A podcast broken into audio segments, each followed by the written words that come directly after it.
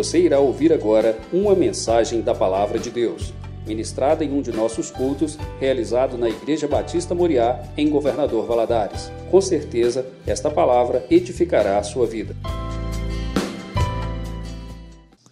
Bom dia, a paz do Senhor Jesus esteja no seu coração, esteja aí na sua casa nessa hora, em nome de Jesus.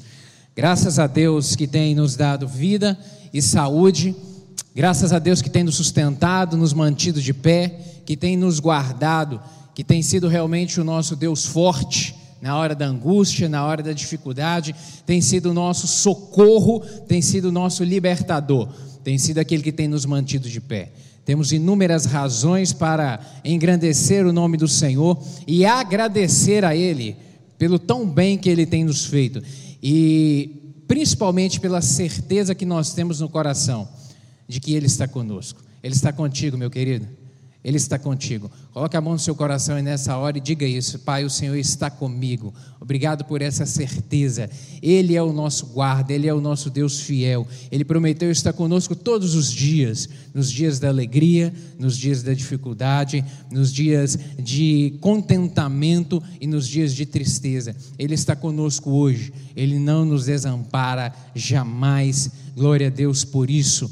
Temos, apesar de todas as circunstâncias, inúmeras razões para engrandecer o nome do Senhor, continuar levantando as nossas mãos e dizendo: Obrigado, Deus, obrigado, gratidão ao Senhor pelo tão bem que o Senhor tem nos feito, porque Tu és Deus, o nosso Pai, o nosso amigo, o nosso Deus forte.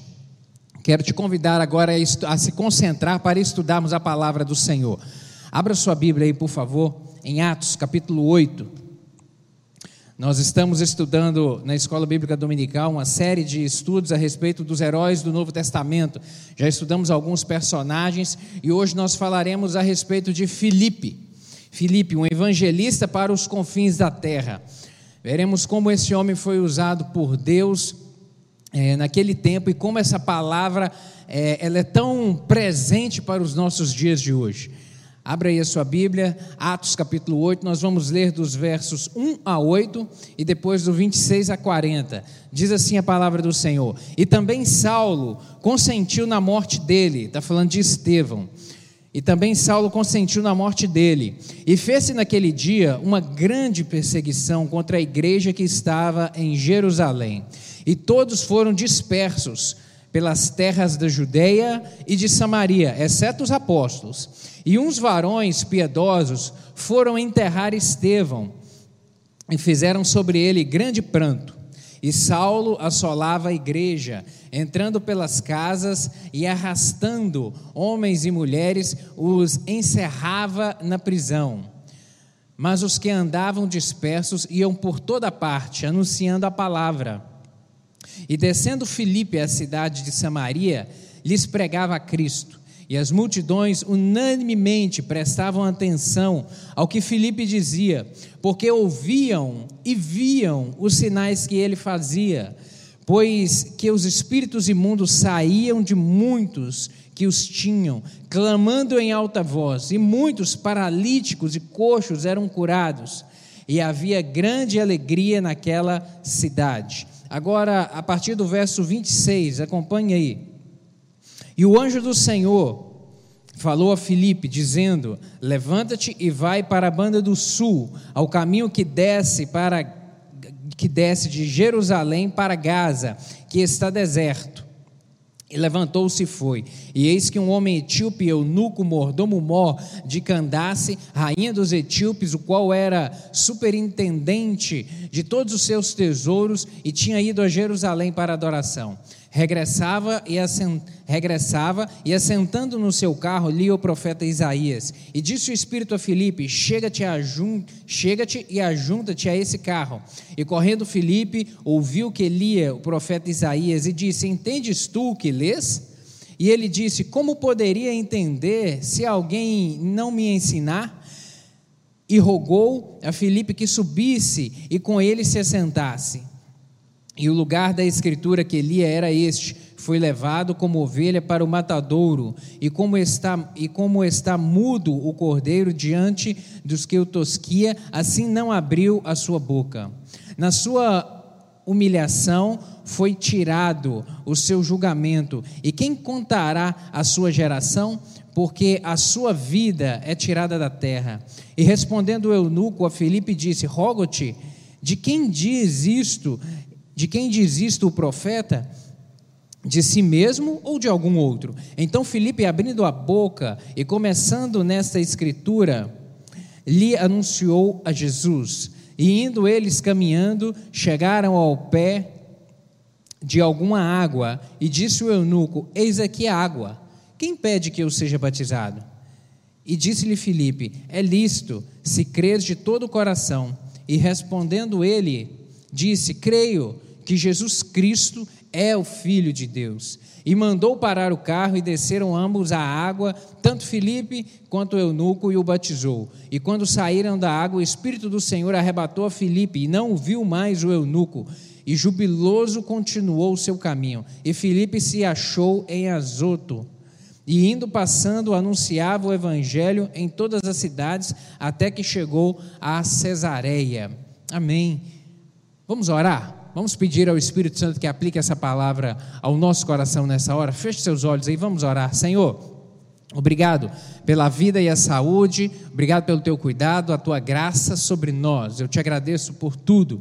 Obrigado, meu Deus, por podermos ter a liberdade de abrir a tua palavra e ministrar ela. Apesar de não estarmos, ó Deus, os irmãos presencialmente aqui dentro do templo, meu Deus, mas na casa de cada um onde estão conectados nessa hora, estão recebendo o alimento espiritual. Eu lhe peço, Espírito Santo, Pai, que o teu Espírito Pai, fale ao coração de cada um nessa hora, de uma maneira pessoal e individualizada, em nome de Jesus, que possamos ser alimentados por essa palavra, fortalecidos, meu Deus, que essa palavra produza vida em nós nessa manhã, um renovo de força, de esperança e de fé para prosseguirmos na caminhada com Cristo. Dá-me graça para transmitir essa palavra, pois eu preciso do Senhor, Espírito Santo, que eu seja boca do Senhor nessa hora. É o que eu lhe peço em nome de Jesus, meu Pai.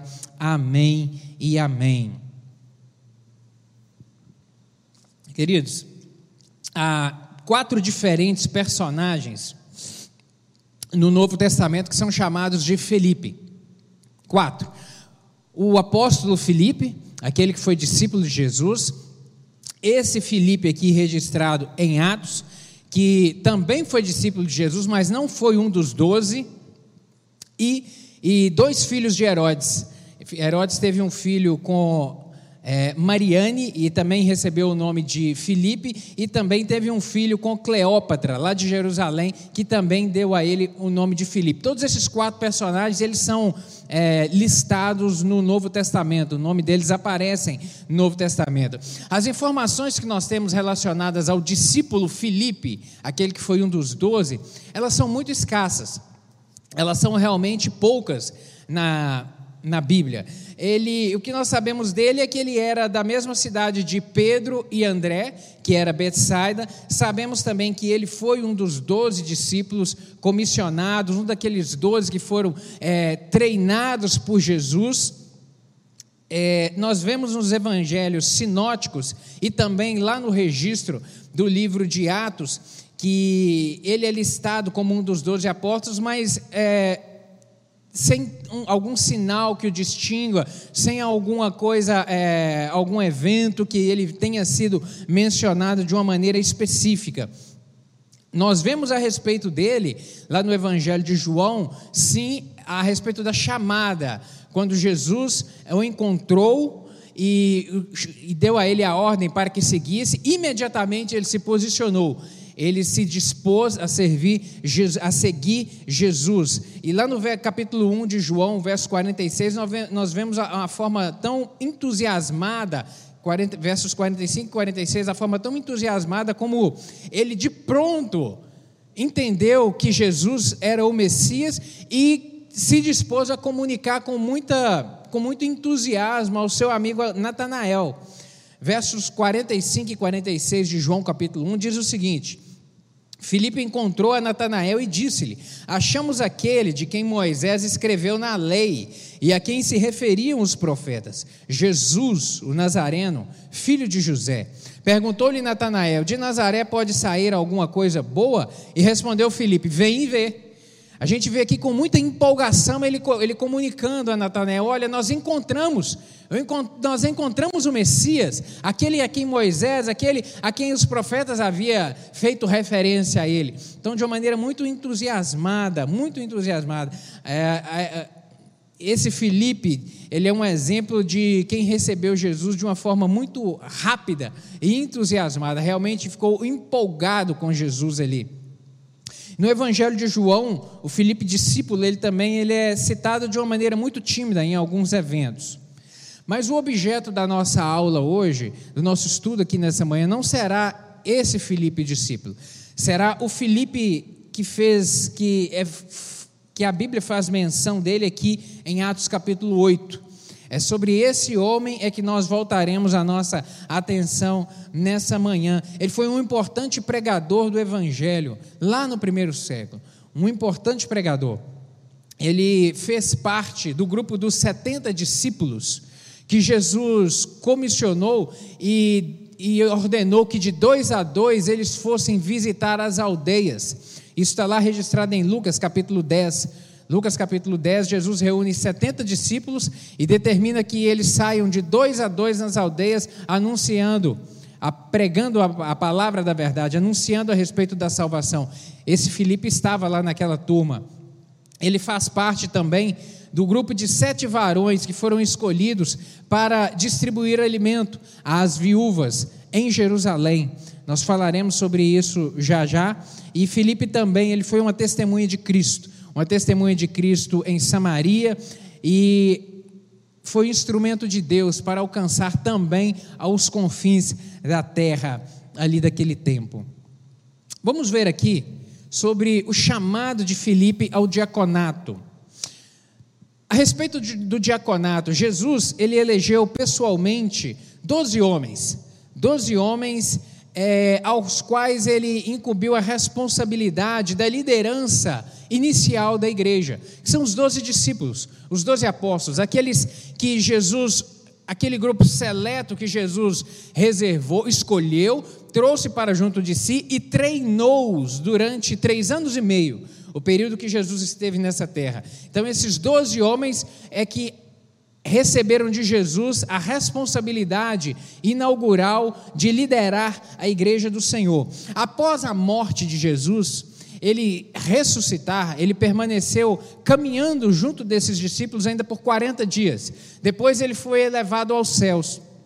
E ele deu uma ordem a eles que permanecessem em Jerusalém, até que do alto fossem revestidos do Espírito Santo. E eles permaneceram em Jerusalém e receberam o Espírito Santo. E após receberem o Espírito Santo, imediatamente começaram a pregar, começaram a anunciar o Evangelho da salvação. E muitas conversões começaram a acontecer. Muitas, muitas conversões. Atos capítulo 2, verso 41, faz referência a uma pregação que o apóstolo Pedro fez e que de pronto quase 3 mil almas se converteram. Diz assim: de sorte que foram batizados os que de bom grado receberam a sua palavra, e naquele dia agregaram-se quase 3 mil almas. Pouco tempo depois, o apóstolo Pedro profere outra pregação, e no capítulo 4, verso 4 de Atos, vai dizer que 5 mil almas se rendem ao Senhor. Diz assim: Muitos, porém, dos que ouviram a palavra creram, e chegou o número desses homens a quase cinco mil. Olha para você ver como é impressionante, que, que, que momento impressionante da igreja ali. Inicialmente, o grupo daqueles que permaneceram orando, lá em Atos capítulo 1, nós vemos isso, que permaneceram reunidos em Jerusalém orando, eram cerca de 120 seguidores de Jesus, entre os doze apóstolos, aqueles outros mais próximos ali, que creram e que acreditaram no Messias, aquele grupo de aproximadamente 120 pessoas foi, foram aqueles que receberam o Espírito Santo, o batismo com o Espírito Santo. E desse grupo de 120, o apóstolo Pedro profere uma pregação e 3 mil almas convertem. Na semana seguinte, ele profere outra pregação e mais 5 mil almas se convertem.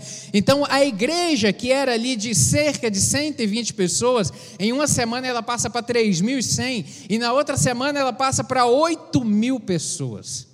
8 mil pessoas. Imagina só isso, pastor Rimac. 8 mil pessoas em um tapa só, em um momento só. Um, crescimento é, extraordinário da igreja do Senhor, de uma maneira muito repentina. O crescimento ele é importante, mas ele traz consigo trabalho. Ele traz consigo outros afazeres, porque a igreja ela é um, ela é um organismo complexo. Por quê? Porque ela possui muitas funções, múltiplas funções. A igreja ela possui a função de evangelizar, ela possui a função de comunicar a mensagem da salvação ao perdido. Essa é uma das funções da igreja, para que aquele que está afastado de Jesus reconheça que precisa do Senhor, mude de vida, se renda ao Senhor Jesus, receba o perdão dos seus pecados e herde o céu. Essa é uma das, das funções da igreja. Outra função da igreja é de ensinar a palavra da verdade, é de instruir o novo convertido, instruir o cristão, aquele que decide seguir no caminho do Evangelho, a forma como seguir ao Senhor Jesus Cristo. Esse manual aqui é que, aqui é que possui todo, todas as orientações do Senhor para nós, a forma de adorar, a forma de agradá-lo, a forma de servi-lo. Tudo está contido aqui e é função da igreja também ensinar isso. Por isso nós temos, eh, nós nos organizamos em salas por faixa etária, por exemplo, para que desde as crianças até os adultos, eles sejam instruídos nessa palavra, para que caminhem de uma maneira acertada dentro dela. É função da igreja também receber as pessoas, acolher as pessoas, as pessoas que chegam, as famílias que chegam. A igreja, ela é constituída não de paredes e não de bancos. Hoje eu estou aqui com esses bancos vazios, mas a igreja do Senhor está viva. Hoje a igreja está aqui vazia e com a porta fechada, mas ela continua operando, ela continua funcionando. A igreja do Senhor está presente e está viva, ela está unida.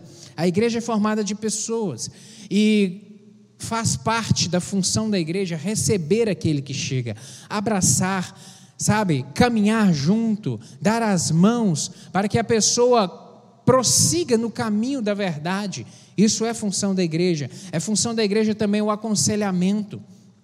Muitos que vão chegando e que vão seguindo por esse caminho, que às vezes pouco conhecem a respeito da palavra, precisam de ser orientadas nela e têm muitas dúvidas a respeito de como se portar no relacionamento conjugal, como se portar na criação de filhos, como se portar é, na, nas decisões a serem tomadas na vida e precisam de orientação e buscam na igreja o aconselhamento. É função da igreja também a exortação. A exortação, a advertência em relação àquele que tem sido por vezes iludido pelas coisas que as coisas e circunstâncias que o diabo às vezes planta na vida das pessoas para afastá-las do caminho da verdade, seja em relacionamentos que podem contaminar, seja em, em, em conteúdos que está assimilando nas mídias sociais, que está compactuando, que está dando é, o seu aval é responsabilidade do líder, é responsabilidade da igreja a exortação, dizer, meu querido, não siga por esse caminho. Esse caminho vai te levar à morte, isso vai te levar a um afastamento da presença do Senhor. Volte para o rumo, volte para o que a Bíblia diz. É responsabilidade da igreja a exortação, é responsabilidade da igreja também a assistência social, estender a mão ao necessitado abençoar a vida daquele, daquele que precisa de pão, daquele que precisa de roupa. A assistência social é também uma das funções da igreja. Então, veja só, a igreja possui inúmeras funções. E os apóstolos aqui, no, no primeiro século, no início da igreja, eles começaram a perceber isso. E como a igreja cresceu de uma maneira repentina, os, os doze apenas não davam conta Imagina só a assistência social para um grupo deste imenso, de 8 mil cristãos, e aqueles que iam se achegando dia a dia, eles precisavam de ajuda, precisavam de ajuda, porque a igreja cresceu. Então eles instituíram o diaconato, instituíram o diaconato. E no capítulo 6, se você voltar às folhas da sua Bíblia, aí no capítulo 6, verso 1 a 7, eu quero ler, acompanhe aí por favor, que você vai ver a, a instituição desses auxiliares para o ministério. Diz assim: Ora, naqueles dias, crescendo o número dos discípulos, houve uma murmuração dos gregos contra os hebreus, porque as suas viúvas eram desprezadas no ministério cotidiano. E os doze, convocando a multidão dos discípulos, disseram: Não é razoável que nós deixemos a palavra de Deus e sirvamos às mesas. Escolhei, pois, irmãos dentre vós, sete varões de boa reputação, cheios do Espírito Santo e de sabedoria, aos quais continuamos aos quais constituamos sobre este importante negócio, mas nós perseveraremos na oração e no ministério da palavra. E este parecer contentou a toda a multidão e elegeram Estevão, homem cheio de fé e do Espírito Santo, e Filipe, é esse Filipe aqui, e Prócoro, e Nicanor, e Timão, e Parmenas, e Nicolau, prosélito de Antioquia, e os apresentaram ante os apóstolos, e estes, orando, lhes, puseram, lhes impuseram as mãos. E crescia a palavra de Deus, e em Jerusalém se multiplicava em muito o número dos discípulos, e grande parte dos sacerdotes obedecia à fé. Vemos, portanto, aqui a instituição do diaconato, homens que passaram a somar forças junto com os discípulos na, na assistência aos irmãos da igreja primitiva. E as qualidades, nós vemos aqui nesses versos aqui, as qualidades dos varões que foram escolhidos, eram varões que tinham que ter boa reputação, cheios do Espírito Santo, cheios de também sabedoria. O apóstolo Paulo, posteriormente, quando ele vai escrever a sua carta, a sua primeira carta a Timóteo, ele também fala a respeito lá do diaconato, a respeito da importância de se eleger homens para ajudarem no serviço da igreja, nas funções da igreja. E lá ele traz algumas outras, ele faz referência a outras características que eram importantes ser observada na vida das pessoas que seriam escolhidas para serem diáconos. Lá em 1 Timóteo, capítulo 1 Timóteo, essa carta, capítulo 3, versos 8 a 10, o apóstolo Paulo ele vai dizer o seguinte: semelhantemente, quanto aos diáconos, é necessário que sejam respeitáveis, de uma só palavra, não inclinados ao vinho, não cobiçosos de sorte da ganância, conservando o ministério da fé e com a consciência limpa. Também sejam estes primeiramente experimentados e, se mostrarem irrepreensíveis, exerçam o diaconato. Vemos aqui, portanto, a orientação do apóstolo Paulo que aumentou, expandiu um pouco mais aqui. É, a respeito de características que eram necessárias a serem observadas naqueles que viriam somar forças na igreja para ajudarem no serviço do reino, na obra do Senhor. Nós vemos aqui alguns princípios a respeito do diaconato que é importante a gente fazer referência, referência a eles. Olha só, a palavra diácono ela significa servo, aquele que serve. E uma das tarefas dos diáconos aqui no primeiro século aqui foi servir às mesas, foi servir aqueles que estavam necessitados. E Filipe, como nós vemos, foi um daqueles que foram escolhidos para isso. O trabalho de administrar a distribuição da assistência aos necessitados, ela era contínuo e precisava, como é contínuo ainda hoje, no nosso tempo, e precisa de uma dedicação a isso. E os apóstolos, eles não podiam deixar a, o ministério do ensino da palavra para poder se ocuparem com essa outra função. Era necessário auxílio, era necessário ajuda. E o relato aqui da escolha desses primeiros diáconos nos ensina pelo menos quatro princípios a respeito da liderança, que são importantes nós observarmos para vermos o crescimento do reino do Senhor. Primeiro princípio, divisão de responsabilidades para poder o reino para poder haver crescimento no reino do Senhor, é necessário auxílio, é necessário ajuda, é necessário uma reunião de forças, é necessário pessoas se posicionarem para exercerem responsabilidades no reino. É impossível um pastor, um líder, fazer toda, exercer todas essas funções da igreja que eu fiz referência a elas no início, todas elas ao mesmo tempo: assistência social, evangelismo, é, ensino da palavra, sabe? É, as, as outras ações e as outras atitudes que são necessárias na organização do culto. Um pastor sozinho ele não faz isso. Ele precisa de gente do lado dele. Ele precisa de pessoas que se posicionem, que se disponham, que se, dis, que se disponham e que se posicionem para o exercício do reino do Senhor, para o exercício de funções no reino do Senhor.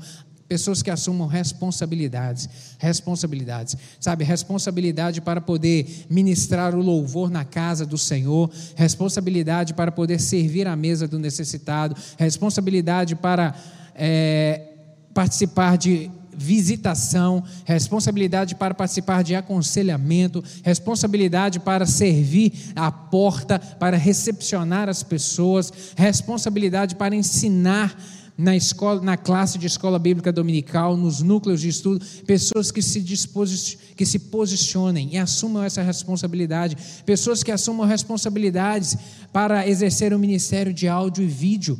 Você está sendo abençoado aí nessa manhã, recebendo na sua casa o alimento espiritual, porque pessoas, irmãos, assumiram essa responsabilidade, se posicionaram no reino nessa função específica.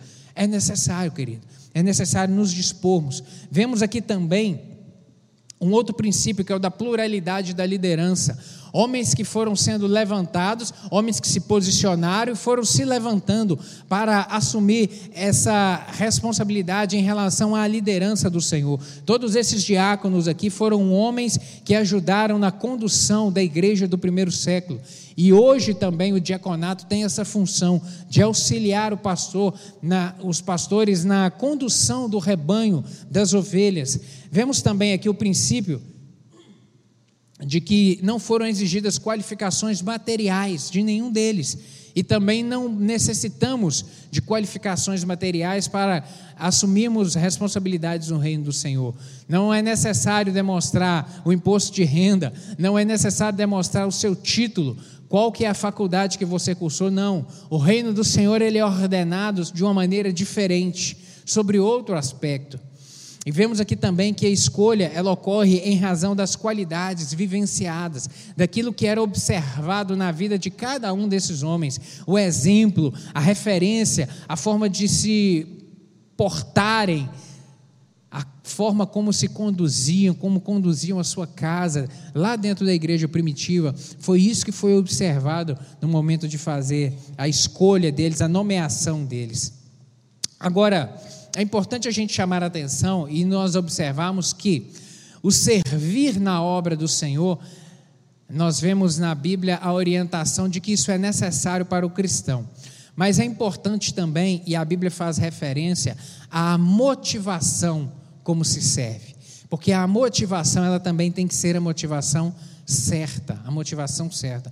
Todo cristão, ele precisa levar em consideração os dons que o Senhor tem o concedido para poder servir no reino do Senhor, para poder ser útil no reino do Senhor.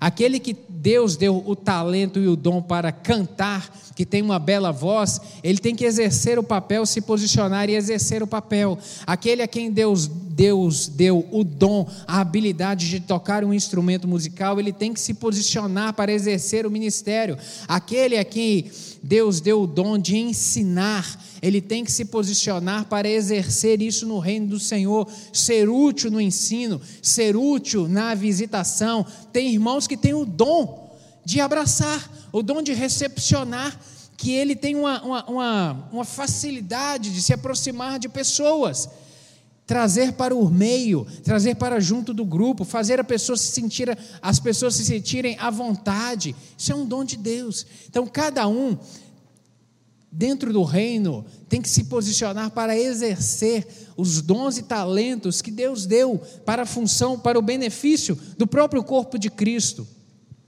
E o apóstolo Paulo, ele instrui os cristãos referente a isso, a observarem é, esse exercício, mas praticarem e exercerem isso, os seus dons e talentos, de uma maneira nobre.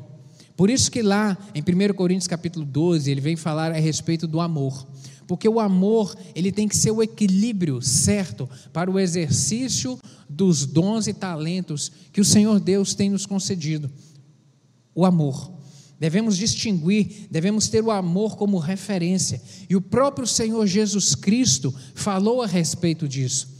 Lá em Mateus capítulo 22, versos 35 a 40, ele vem falar a respeito do amor como o que deve ser observado em primeiro lugar. Ele diz o seguinte: Respondeu-lhes Jesus: Amarás o Senhor teu Deus de todo o teu coração, e de toda a tua alma, e de todo o teu entendimento. Este é o primeiro mandamento. E o segundo, semelhante a este, é: amarás o teu próximo como a ti mesmo.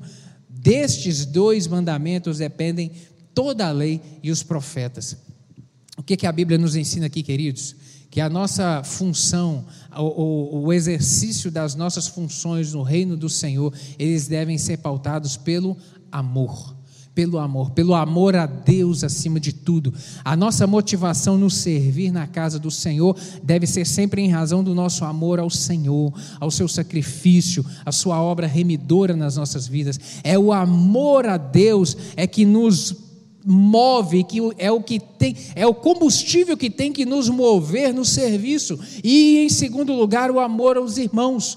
Fazemos isso pelo amor à vida dos irmãos, no sentido de abraçar, no sentido de perdoar, no sentido de nos gastarmos, de nos gastarmos, sabe, de nos dispormos, dispormos os nossos bens, dispormos o nosso tempo. Não há um bem maior do que o tempo. O tempo tem um valor precioso. Dispor o tempo para se importar com o outro, para ligar, para conversar, para aconselhar. O tempo para ensinar, o tempo para preparar uma aula, preparar o estudo. Isso nós temos que fazer por amor, por amor a Deus e por amor aos irmãos. Essa tem que ser a devida motivação. E é por isso que no céu nós teremos muitas surpresas muitas surpresas.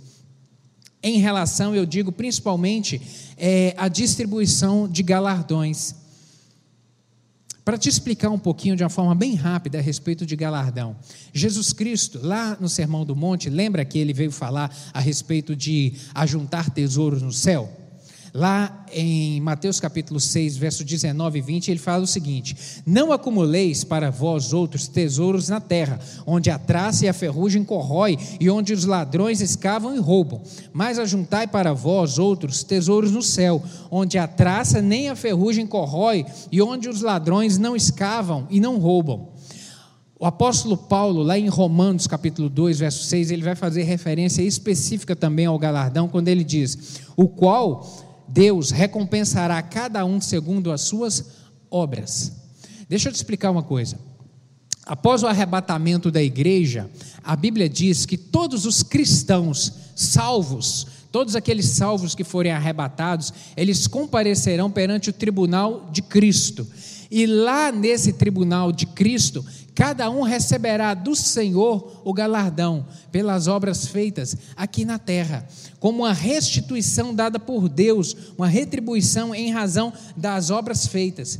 O apóstolo Paulo, recebendo a revelação do Espírito Santo em 2 Coríntios, capítulo 5, verso 10, ele vai dizer: "Porque importa que todos nós compareçamos perante o tribunal de Cristo, para que cada um receba segundo o bem ou o mal que tiver feito por meio do corpo. Sabe o que significa isso, meu querido? Que nossas obras, elas serão julgadas. Tudo que fizermos ou deixamos de fazer com os talentos que Deus nos deu, serão julgados. Todos os salvos, aqueles que foram arrebatados, as obras que nós fizemos aqui, a Bíblia diz que nós levaremos conosco e que elas serão julgadas por Deus. E eu quero te fazer uma pergunta: o que que você tem produzido? Quais as sementes que você tem plantado aqui no reino do Senhor? Quais as sementes que você tem plantado, querido? Sabe? Essas coisas serão reveladas lá no tribunal de Cristo lá no tribunal de Cristo, a motivação com que essas obras, todas elas foram feitas, serão reveladas, serão reveladas. Um cristão ele deve produzir frutos. A Bíblia fala de uma maneira muito clara em relação a isso. apóstolo Paulo, em Efésios capítulo 2, verso 10, ele vai dizer isso: Pois somos feituras, feituras dele, criados em Cristo Jesus para boas obras, as quais Deus de antemão preparou para que andássemos nelas. Quais ou o que são essas boas obras? De uma forma bem simples, são as ações, são todas as ações, atos e palavras que contribuem para engrandecer o nome do Senhor. Isso são as boas obras. Ações atos e palavras que vão engrandecer o nome do Senhor. Mateus capítulo 5, verso 16 Jesus Cristo vem dizer o seguinte: Assim brilhe também a vossa luz diante dos homens, para que vejam as vossas boas obras e glorifiquem a vosso Pai que está nos céus. As boas obras glorifiquem a Deus, a finalidade delas é engrandecer o nome do Senhor. Cada palavra, ato, cada, sabe, querido, cada coisa que fazemos para engrandecer o nome do Senhor, isso é uma boa obra. E contudo, a Bíblia diz que lá nesse tribunal, essas obras serão passadas pelo fogo. E só vão permanecer aquelas que realmente engrandecerem o nome do Senhor. 1 Coríntios capítulo 3, versos 12 a 15, o apóstolo Paulo vai dizer o seguinte: Contudo, se o que alguém edifica sobre o fundamento é ouro, prata, pedras preciosas, madeira, feno, palha, manifesta se tornará a obra de cada um Pois o dia, o dia do Senhor demonstrará, porque está sendo revelada pelo fogo, e qual seja a obra de cada um, o próprio fogo o provará. Se permanecer a obra de alguém que sobre o fundamento edificou, esse receberá galardão. Se a obra se, se, a obra de alguém se queimar, sofrerá o dano, mas esse mesmo será salvo, todavia, como que através do fogo. Sabe o que está dizendo isso aqui, querido? Que o Senhor vai avaliar a motivação com o qual nós o servimos no reino. O Senhor vai avaliar a nossa motivação. Por isso que o parâmetro para ela tem que ser o amor, o amor a Deus e o amor aos irmãos, o amor às pessoas. Vamos seguir aqui o estudo? Vamos ver agora a respeito de Filipe. Ele foi um evangelista lá em Samaria. O diácono Filipe aqui, ele exerceu com eficiência o seu ofício lá em Jerusalém. Nós vemos aqui ele estava com os discípulos, todos a igreja reunida em Jerusalém.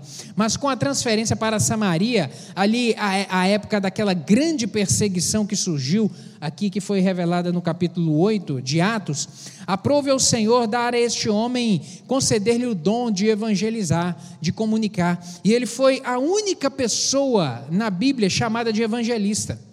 Atos capítulo 21, verso 8 diz isso. No dia seguinte, Partimos e fomos para Cesareia. Partimos aqui, está se referindo ao apóstolo Paulo e a Lucas, que estava com ele, ali no final da terceira viagem missionária. No dia seguinte, partimos e fomos para Cesareia. E entrando na casa de Filipe, o evangelista, que era um dos sete, ficamos com ele. Ele é chamado realmente de o evangelista. Deus usou para levar as boas novas da salvação aos samaritanos e mais tarde também a um etíope que alcançou os confins da terra. Vamos ver aqui a chegada dele a Samaria. Qual que foi o contexto dessa chegada? É provável que alguns anos tenham se passado entre o capítulo 1 de Atos e o capítulo 8 de Atos. É bem provável isso. E nós vemos que do capítulo 1 até o capítulo 8, a igreja estava permanecia em Jerusalém. Os cristãos receberam o Espírito Santo e ficaram em Jerusalém, não saíram de Jerusalém, sabe? E foi necessário Deus agir para que o quadro fosse modificado. Na verdade, nós vemos que a perseguição foi o que motivou e moveu o povo de Deus à obediência ao Senhor. Por que obediência? Porque Deus havia dado uma instrução, um comissionamento para o seu povo, uma ordem. Atos, no capítulo 1, no verso 8, Jesus Cristo vem dizer uma palavra aos seus discípulos o seguinte: Mas recebereis poder ao descer sobre vós o Espírito Santo, e sereis minha testemunha, tanto em Jerusalém, como na Judéia, como em toda a Judéia, Samaria e até os confins da terra. Ou seja, Jesus havia dito: vocês serão, vocês vão receber o poder, mas não vão ficar aqui. É necessário vocês saírem. Mas já havia se passado alguns anos e a igreja não saiu. A igreja não se moveu. E aí foi necessário Deus agir. Por isso que nós vemos aqui no capítulo 8 de Atos a perseguição que se levantou e o que ela gerou como consequência. Os versículos 1 e 8 dizem o seguinte, de Atos capítulo 8: E Saulo consentia na sua morte. Naquele dia levantou-se grande perseguição contra a igreja em Jerusalém.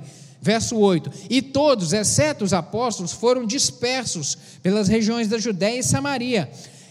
Entre mentes, os que foram dispersos iam por toda parte pregando a palavra. A igreja saiu das portas de Jerusalém e começou a caminhar e agora ir e por onde iam pregavam a palavra. Estavam agora cumprindo realmente o que Jesus havia ordenado. A perseguição aos cristãos no primeiro século foi, querido, um instrumento de Deus. Foi um instrumento de Deus. E em muitos momentos, é importante a gente chamar a atenção disso.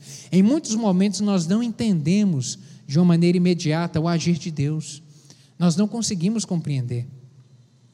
Há coisas que vão acontecer na sua vida, deixa eu te falar isso. Há coisas que vão acontecer na sua vida que você só vai entender amanhã. E há outras que você nem vai entender. Nem vai entender. Nem vamos compreender o porquê disso, o porquê. Por isso, que o elemento essencial, essencial do cristão, qual que é? A fé. É por isso que a própria Bíblia diz que o cristão ele deve andar por fé e não pelo que ele vê. Andar por fé e não por vista, porque a fé é a que tem que ser o combustível e a fé que tem que ser aquilo que move o cristão a prosseguir na caminhada. É a fé, a fé. Os discípulos eles não entenderam aquela perseguição, meu querido.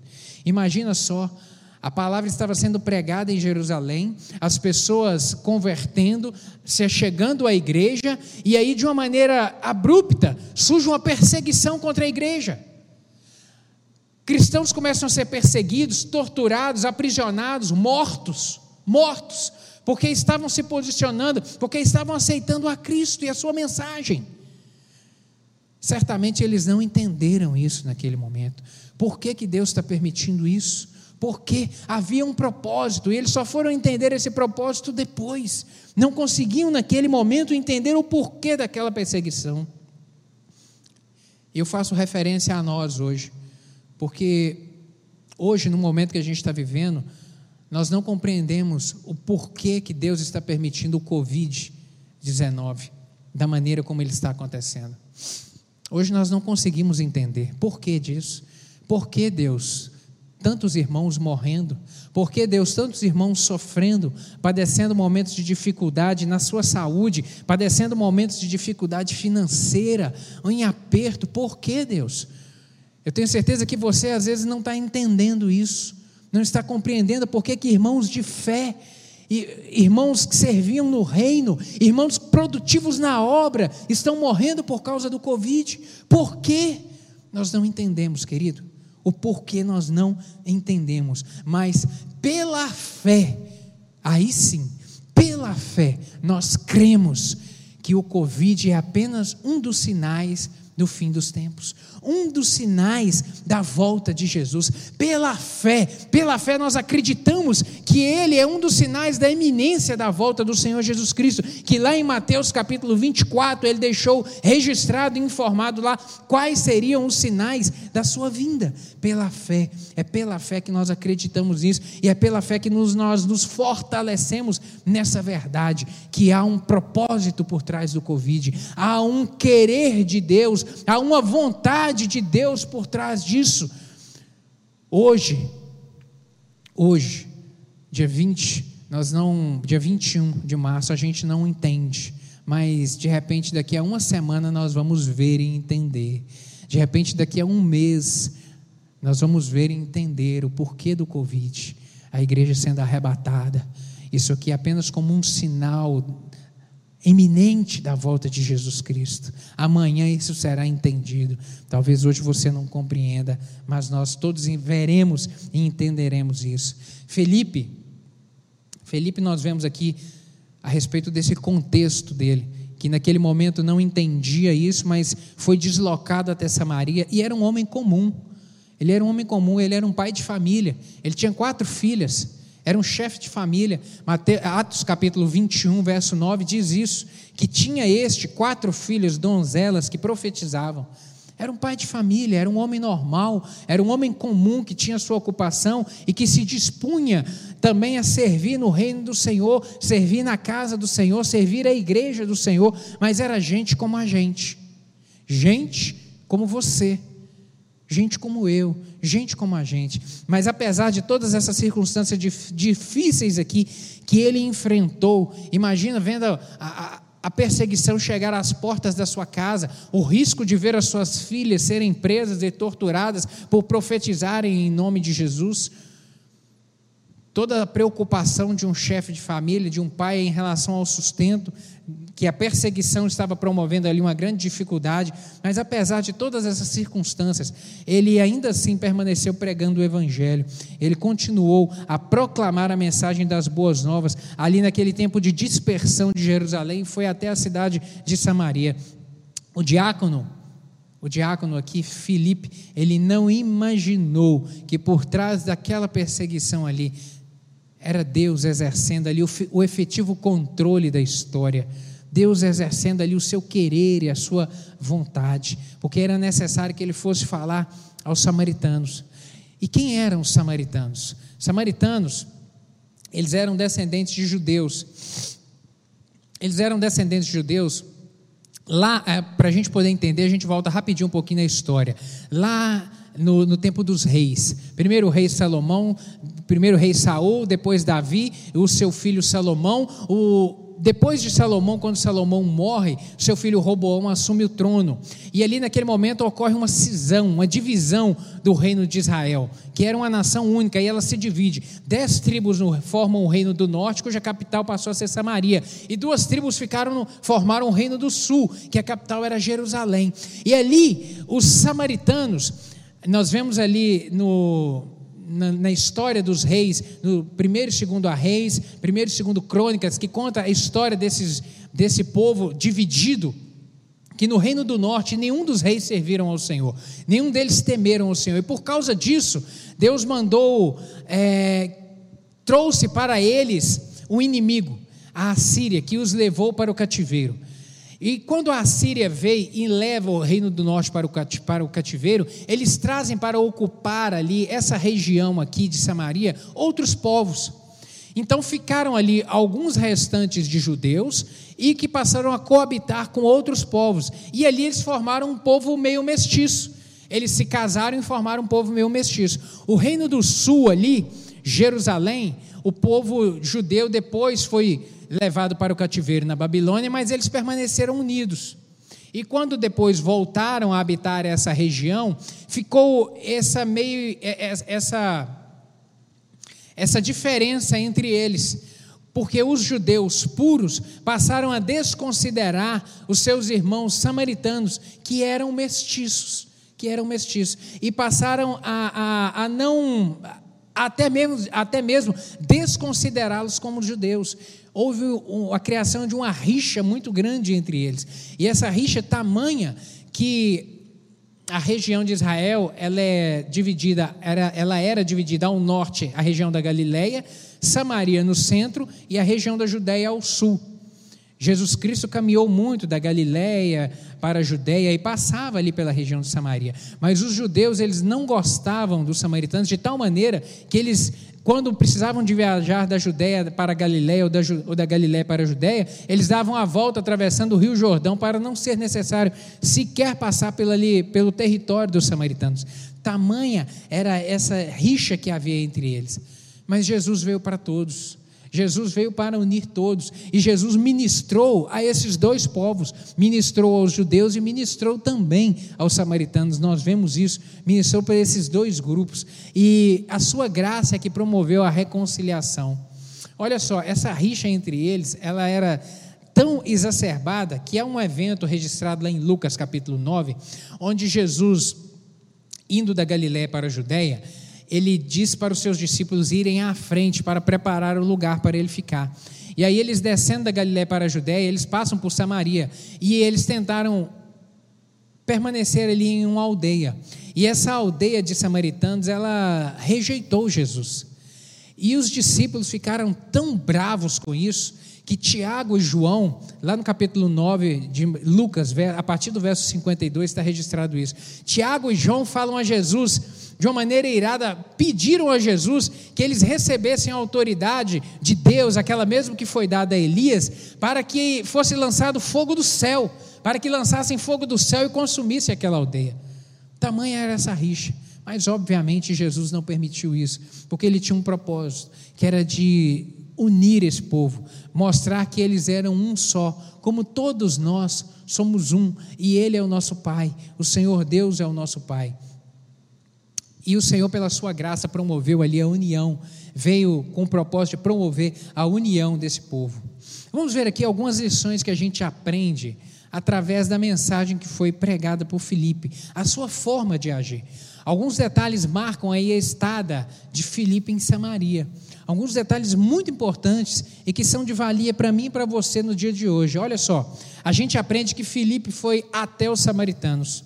Ele saiu de Jerusalém e ele foi até aos samaritanos. Alegoricamente, querido, o cristão ele necessita levar a mensagem da salvação àquele que está afastado do Senhor e não esperar que o aquele que está longe do caminho da verdade venha procurar a Ele para receber uma orientação da palavra sobre qual é a vontade de Deus. É responsabilidade minha e sua comunicarmos o Evangelho da verdade. É responsabilidade minha e sua comunicarmos com, aquele que, com aqueles que estão ao nosso lado a mensagem da salvação. É responsabilidade sua falar de Jesus para o seu colega de escola.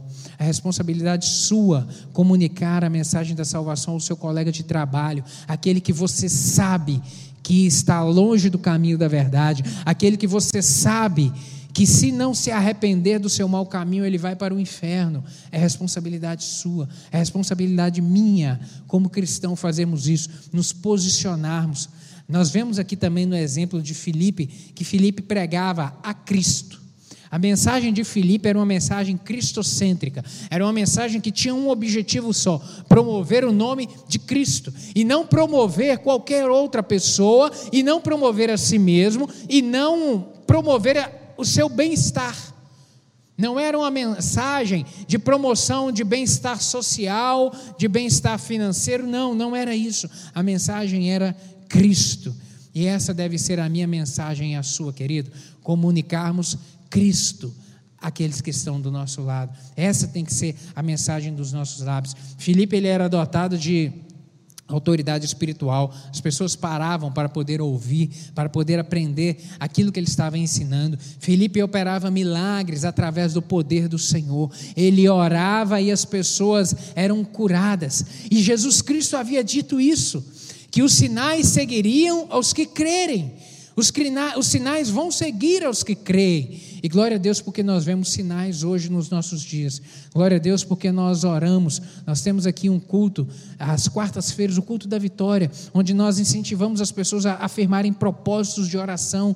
E nós temos ouvido tantos testemunhos de oração respondida, de clamor respondido. Isso é o que, meu querido? É a comprovação de que essa palavra é a verdade. Os sinais seguirão aos que creem. Nós oramos, nós impomos as mãos como a palavra do Senhor diz, que é para orar pelo enfermo, impondo as mãos, e o Senhor vai operar um milagre. Quanto temos visto isso? Filipe operava milagres pelo poder do Senhor. Vemos, com Filipe nós aprendemos que somente Cristo é que realiza realmente a obra completa. Ele faz a obra completa, a obra da salvação, a obra da cura, a obra da regeneração da vida do homem. Caminhando mais um pouco aqui, nós vemos que Filipe foi um instrumento de Deus para levar a mensagem do Senhor até os confins da terra. Filipe provavelmente ele pertencia a um grupo de judeus chamados judeus helenistas. Judeus helenistas, na Bíblia a referência a isso, é, são judeus de fala grega, de fala grega aquele que tinha que falava grego, porque ali na região da Judéia os idiomas que falavam ali era o hebraico, é, havia também o aramaico, que era provavelmente a língua que Jesus Cristo falava no seu tempo. Então era o hebraico, o aramaico, mas também em razão do império grego que veio antes do Império Romano é, ter difundido o seu idioma, o grego, por todo o seu reinado, muitos judeus ali dessa região falavam grego também. E possivelmente Filipe era um desses de fala grega. E o primeiro desafio que o Senhor Deus o incumbiu foi de cruzar a barreira entre judeus e samaritanos. E ele exerceu isso com primor, porque lá em Samaria, como nós lemos aqui no capítulo 8, ele foi um instrumento de Deus para a conversão, para abençoar a vida das pessoas, para ministrar a palavra. E Deus usou esse judeu de fala grega para realizar uma tarefa muito específica, que nós lemos aqui é, no capítulo 8 de Atos, lá a partir do verso 26, quando ele vem encontrar esse, esse mordomo, o mordomo, o mordomo mor lá da. O mordomo mor da, de Candace, rainha dos etíopes. O Senhor, o Espírito Santo deu a ele a direção de seguir pela estrada, que, de ir até uma estrada que seguia ali, é, que desce de Jerusalém para Gaza. Essa estrada era um caminho muito comum daqueles que iam de Jerusalém até a África, que desciam até a África. E o Espírito Santo tirou ele da cidade, onde ele estava pregando para multidões, e levou ele lá para esse caminho, no meio do deserto, no meio do nada. E às vezes, sem entender o porquê dele estar ali, de repente ele vê essa carruagem com o etíope passando, ele o, e, o, e, o Senhor o instrui a caminhar, a correr ao lado dessa carruagem, e ali ele ouve o etíope lendo a palavra, estava lendo o livro do, provérbio, do profeta Isaías, ele pergunta ao etíope, inicia um diálogo com ele ali, o etíope o convida para poder subir, ele sobe na carruagem e começa ali a explicar, a explicá-lo a respeito daquela mensagem guiado pelo Espírito Santo, realmente ele foi dirigido até ali, a, a ensinar aquele etíope a respeito do Messias sofredor. E era importante esclarecer porque o povo judeu, eles estavam, o contexto histórico daquele momento, qual que era? Eles estavam sob o jugo das leis e do Império Romano. Estavam sob o jugo do Império Romano. É, e eles tinham uma expectativa no coração de que o Messias que viria seria o libertador, seria um guerreiro, seria um grande líder que viria para promover, promover a libertação do Império Romano. Eles não acreditavam na figura do, do cordeiro, da figura do Messias como um frágil cordeiro. Eles não queriam, tanto é que rejeitaram a Jesus por conta disso. E aqui, Filipe veio mostrar ao etíope que ele estava lendo a, a passagem de, do profeta Isaías que vai dizer do servo sofredor. Ele veio explicar para o etíope que aquele servo sofredor era Jesus, que ele precisava de sofrer pelos nossos pecados, pra, para promover a remissão dos pecados da humanidade. E aí ele tendo ouvido a respeito do sacrifício de Jesus, o seu coração foi aberto naquele momento para ele receber essa mensagem. E o eunuco recebeu a mensagem e foi batizado. Foi batizado. E após ter evangelizado e batizado ali aquele etíope, com um propósito, promover a mensagem do evangelho aos confins da terra. Nós vemos aqui, porque esse etíope ele sai ali de Jerusalém, ele vai descer até a, tua, até a sua terra natal, a Etiópia, ali na África, e a mensagem do Senhor Jesus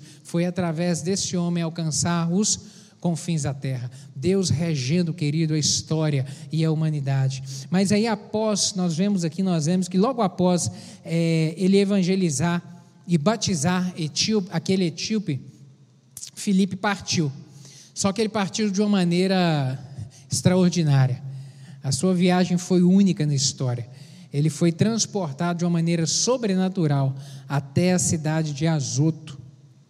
Ele foi arrebatado e ele apareceu e ele veio aparecer em uma outra cidade, a 60 quilômetros de distância de onde ele estava. 60 quilômetros de distância. Realmente algo impressionante e sobrenatural, como é o nosso Deus. E lá, e qual é o propósito? Para que, que Deus fez isso? Deus o levou até essa cidade, às outras 60 quilômetros de distância, para poder pregar o Evangelho. E nós lemos aqui que ele pregou o Evangelho até Cesareia. É, a distância entre Azoto e Cesareia são outros 60 quilômetros. Ele caminhou ou depois 60 quilômetros e por onde ele ia levando a mensagem do Evangelho até que ele veio se instalar na cidade de Cesareia. E é importante, só para a gente fazer referência aqui, que a palavra grega traduzida por arrebatou, que está aqui no, no capítulo 8, verso 39, que nós lemos. Deixa eu ler novamente aqui, verso 39 de Atos capítulo 8. E quando saíram da água, o Espírito do Senhor arrebatou a Felipe.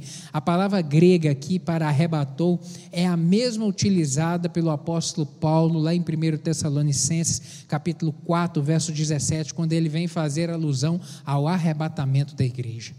É exatamente a mesma palavra. Diz assim lá em 1 Tessalonicenses capítulo 4, verso 17: Porquanto o Senhor mesmo, dada a sua palavra de ordem, ouvida a voz do arcanjo e ressoada a trombeta de Deus, descerá do céu, e os mortos em Cristo ressuscitarão primeiro. Depois nós, os vivos, os que ficarmos, seremos arrebatados, é a mesma palavra, juntamente com eles, entre nuvens, para o encontro do Senhor nos ares, e assim estaremos para sempre com o Senhor. Que, que a Bíblia nos quer nos ensinar aqui, querido? Eu sempre digo isso, que na Bíblia não há palavras desconexas, tudo tem um propósito aquele a maneira como aconteceu com Filipe dele simplesmente desaparecer na frente de, do etíope e vir a aparecer lá em Azoto, a Bíblia diz que o arrebatamento da igreja será semelhante a isso.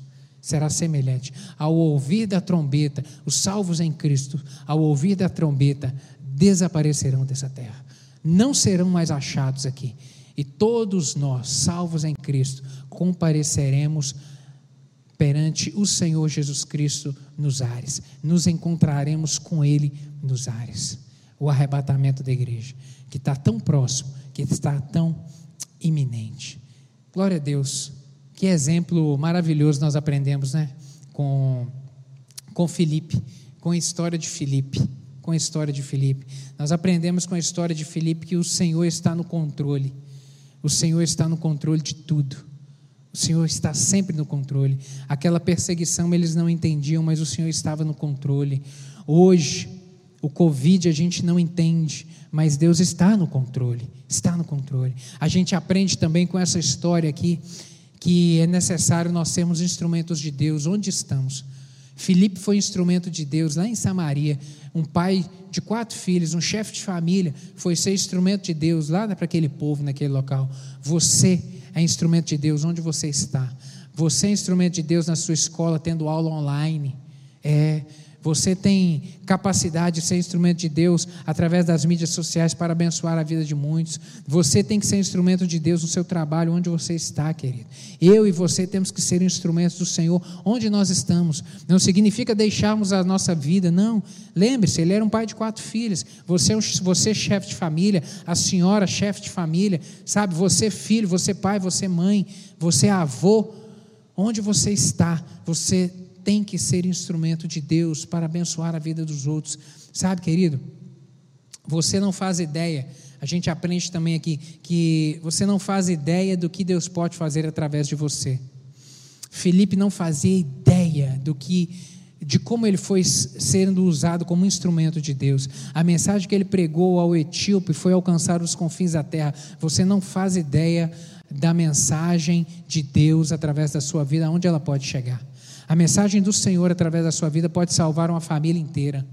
Um link de uma mensagem que você compartilha com alguém, um telefonema que você dá para alguém nesse momento, pode ser a palavra de salvação que aquela pessoa vai se converter, os filhos vão se converter, os netos vão se converter. Uma palavra, você não faz ideia de onde, de, da forma como Deus pode te usar. Apenas seja instrumento, apenas se disponha a isso, você não faz ideia.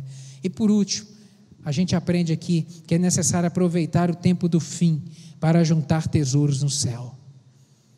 Nós estamos vivendo o tempo do fim, os últimos dias. Não temos dúvidas em relação, pela fé, pela fé nós acreditamos isso, que o Covid é um dos sinais do fim dos tempos. De repente pode ser semana que vem, arrebatados não estejando mais aqui. Aproveite esse tempo do fim que você ainda tem para juntar tesouros no céu, onde nem a traça e nem a ferrugem consome. Aproveite isso, amando a Deus, amando por amor às pessoas, por amor às pessoas, sendo útil para o reino do Senhor. Amém, queridos? Espero que, eu tenho certeza que o Espírito Santo falou no seu coração e por isso eu gostaria de orar contigo nessa hora. Quero orar com você sabe, que entendeu essa mensagem, que compreendeu que é necessário, nesse tempo do fim, nos posicionarmos como cristãos realmente, nesse tempo do fim, levantarmos o nome do Senhor, proclamarmos a palavra da verdade, sermos instrumentos do Senhor onde estamos. Eu quero orar por você. Feche seus olhos aí. Coloque a mão no seu coração e fala: Deus, eu tomo para mim essa verdade. Obrigado pela tua palavra nessa manhã que encheu meu coração de fé encheu meu coração de fé em relação à certeza de que o Senhor é o Deus que tudo controla, mesmo que eu não esteja entendendo, mesmo que você não compreenda o porquê disso hoje na sua vida, Deus está no controle, Deus está no controle. Meu Deus, obrigado pela palavra do Senhor, obrigado pelo ensinamento, o exemplo aqui desse evangelista, Felipe. Obrigado, porque através dele, Pai, através dessa palavra, a gente extrai tanto conteúdo para a nossa vida de hoje. Meu Deus, ele viveu um tempo de perseguição lá atrás que ele não entendia. Hoje nós vivemos um tempo de Covid que nós não entendemos o porquê disso, mas pela fé nós cremos que o Senhor está no controle, que o Senhor está no domínio, que o Senhor continua regendo e dirigindo, meu Deus, o mundo. O mundo não perdeu a estribeira, o mundo não saiu dos trilhos. A mídia, meu Deus, quer implantar esse medo e esse terror no nosso coração de que o mundo está descontrolado, de que a doença está descontrolada, meu Deus, mas não está, porque a primeira e a última palavra pertence é ao Senhor, é ao Senhor, é ao Senhor. O Covid está debaixo das mãos e do controle do Senhor, meu Deus, e nós temos pela fé a certeza de que esse é apenas um dos sinais da volta de Jesus, um dos sinais do arrebatamento da igreja. Fortalece essa fé, Pai. Fortalece essa convicção no coração dos meus irmãos nessa manhã. Meu Deus, aquele que está num leito de um hospital, meu Deus, aquele que está vivenciando um momento difícil, meu Deus, dentro de casa, meu Deus, fortalece essa fé, meu Deus, no coração de que a volta de Jesus está próxima, o arrebatamento, de, o arrebatamento da igreja está iminente, meu Deus, e que fortalecidos através disso, dessa certeza, a gente persevere no caminho da verdade, esperando o melhor. O melhor está por vir, o arrebatamento está por vir, onde viveremos um tempo sem dificuldade, onde não haverá choro, onde não haverá dor, onde viveremos com o Senhor para sempre. Obrigado por termos essa verdade. Meu Deus, completa essa palavra, Espírito Santo, completa essa palavra no coração de cada um dos meus irmãos e abençoe de uma maneira poderosa, meu Deus, a vida de cada um nesta manhã. É o que eu lhe peço em nome de Jesus. Amém.